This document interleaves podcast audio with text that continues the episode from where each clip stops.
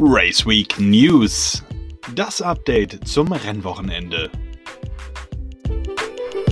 Moin liebe Motorsportfreunde und herzlich willkommen zu deinem News Update zum Rennwochenende. Und das sind die Themen. Die Formel 1 erstmals nach 2019 zurück in den USA. Die ADAC GT Masters biegt auf die Zielgeraden ein. Und fällt in der MotoGP nun die Entscheidung? Und damit gehen wir rein. Das erste Thema der Formel 1 in Austin, Texas. Die sind am kommenden Rennwochenende also in Übersee zu Gast. Und da war ja, wenn wir uns zurückerinnern, vor ein paar Wochen erst die MotoGP.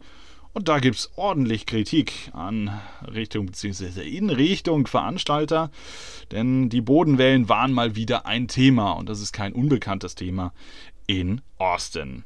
Wenn wir uns zurückerinnern, 2019 gab es da schon bereits Kritik von der Formel 1 in Richtung Veranstalter. Und daraufhin hat man also von Veranstalterseiten her Corona genutzt und 40% der Strecke neu asphaltiert.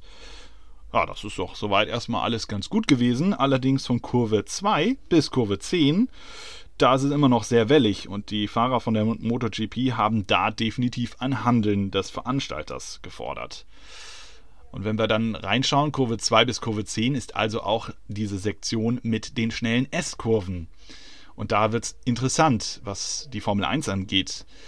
Denn die Fahrzeuge schlagen dann auch leicht durch, werden sehr unruhig und es könnte zu Drehern kommen. In der Folge dessen dann vielleicht auch zu heftigeren Unfällen. Dem möchte man jetzt definitiv vorbeugen. Aber auch natürlich eines Durchschlagen des Unterbodens oder gegebenenfalls auch Aufhängungsschäden. Und was dann die Formel 1 gemacht hat, ist im Vorhinein des Grand Prix dann an diesen bestimmten Bereichen, wo es sehr, sehr wellig war, den Boden abzuschleifen und somit dann dementsprechend eine relativ gerade und cleane Asphaltfläche hinzubekommen. Auch Pirelli hat aufgrund der Neuasphaltierung so seine Bedenken geäußert, denn man weiß nicht genau, wie der Reifen funktioniert. Auch aufgrund der Corona-Pandemie da keinen gehabt, der großartig testen konnte auf der Rennstrecke und so seine Schlüsse ziehen konnte. Von daher muss man die Trainings am Freitag abwarten, so zumindest Pirelli-Sportchef Mario Isola. Ja, und das Wetter wird auch recht interessant werden, wenn wir uns das anschauen, denn am Freitag und Samstag soll es ein bisschen windig werden. Und da wird insbesondere die Kurve 2 bis 10 auch recht interessant sein, denn das sind wie gesagt diese S-Kurven und ein Formel-1-Fahrzeug ist ja doch sehr windanfällig.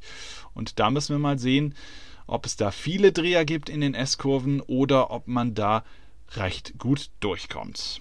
Also, da dürfen wir jetzt auf jeden Fall gespannt sein. Regen, das kann ich euch schon mal sagen, der ist recht unwahrscheinlich. Die Regenwahrscheinlichkeit, die liegt ungefähr bei 25 bis 30 Prozent am Wochenende.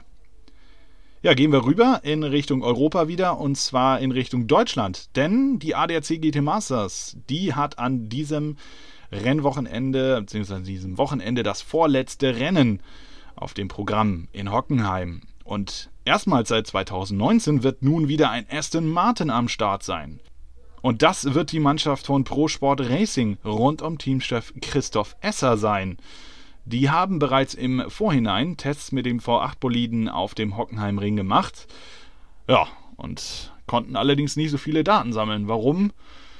Ja, mein Gott, das gute deutsche Wetter, ne? Es hat halt eben ziemlich stark geregnet und war ähm, recht kalt und von daher war es schwierig, dort so seine Erkenntnisse zu ziehen. Nichtsdestotrotz konnte man allerdings ein paar Informationen rauskitzeln und hat dementsprechend jetzt ein relativ gutes Setup wohl gefunden. Die Fahrer auf dem Fahrzeug werden sein Tim Heinemann und Salomon Ovega, also auch keine unbedingt Unbekannten im GT3-Sport. Apropos unbekannt, denn bei Lamborghini hat man intern auch gewechselt. Dort wechselt also jetzt Marco Mappelli von T3 Motorsport, die in der Saison schon relativ gut gebeutelt waren, zu Grasser Racing. Denn Albert Costa Balboa, der ehemals auf dem Grasser Lamborghini unterwegs war, wird offiziell für Testfahrten für Lamborghini Squadra Corse gebraucht und ist dementsprechend nicht dabei. Allerdings gilt da wohl eher als wahrscheinlich, dass er wegen des Startcrashs auf dem Sachsenring nicht dabei ist. Da hat er ja die Mamba abgeräumt. Ja, und da war es dann wohl intern doch ein bisschen mehr zu Diskussionen, äh, als man das vielleicht nach außen transportieren wollte. Bei T3 Motorsport ist dann dementsprechend natürlich ein Platz von neben Maximilian Paul frei. Und da hat man jetzt Luca Giotto ähm, verpflichtet für das Wochenende. Und der ist aktuell in der Formel 2 unterwegs. Und nicht so ganz vorn mit dem GT-Fahrzeug. Aber da darf man definitiv mal gespannt sein, denn T3 hat ja da in dieser Saison ja schon recht gute Resultate erzielt und da darf man auch gespannt sein, was denn da so kommt. Also freut euch auf jeden Fall auf punkende Rennaction und enge Duelle beim ADAC GT Masters. Aber die gibt es nicht nur beim ADAC GT Masters, sondern auch bei der MotoGP, liebe Freunde. Am kommenden Wochenende wird es da wohl zu einer Entscheidung kommen. Vielleicht für Fabio Cattararo. Neunmal hintereinander war jetzt ein Spanier Meister und dieses Jahr wird es entweder ein Franzose oder ein Italiener. Ja, aktuell hat der Yamaha-Fahrer ja 52 Punkte Vorsprung und mit Misano sind noch 75 Punkte zu vergeben. Am Ende heißt es dann also, wenn Catararo 50 Punkte Vorsprung hat vor Bagnaia, dann ist er in Misano Weltmeister.